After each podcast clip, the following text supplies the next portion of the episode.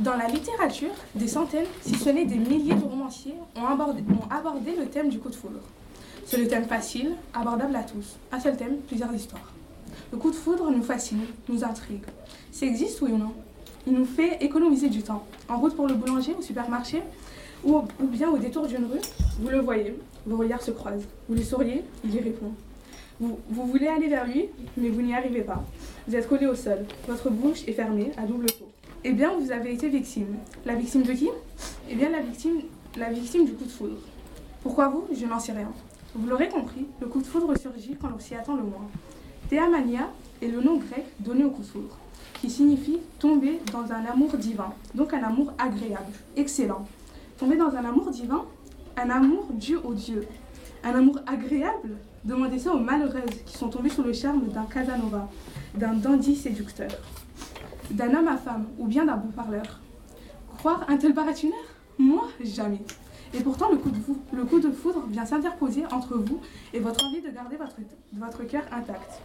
Ou encore, aller dire ça à Ariane sur son île déserte. Ariane, envoûtée par Thésée, elle décide de l'aider à s'échapper du labyrinthe où il est censé finir ses jours. Contre la promesse d'être épousée, elle succombe à Thésée et l'aide contre le Minotaure.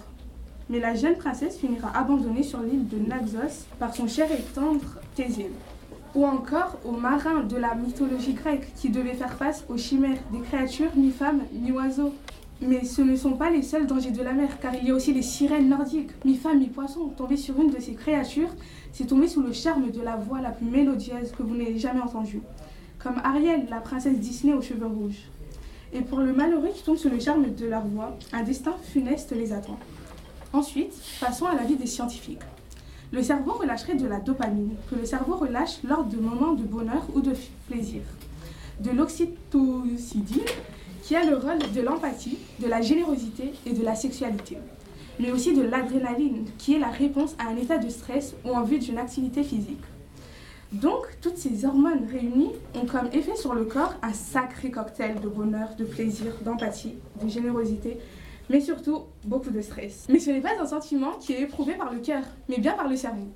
Il suffit, donc de quelques secondes pour avoir un coup de foudre, de quelques mois ou bien de quelques années. Mais il faudra bien toute une vie pour passer à autre chose.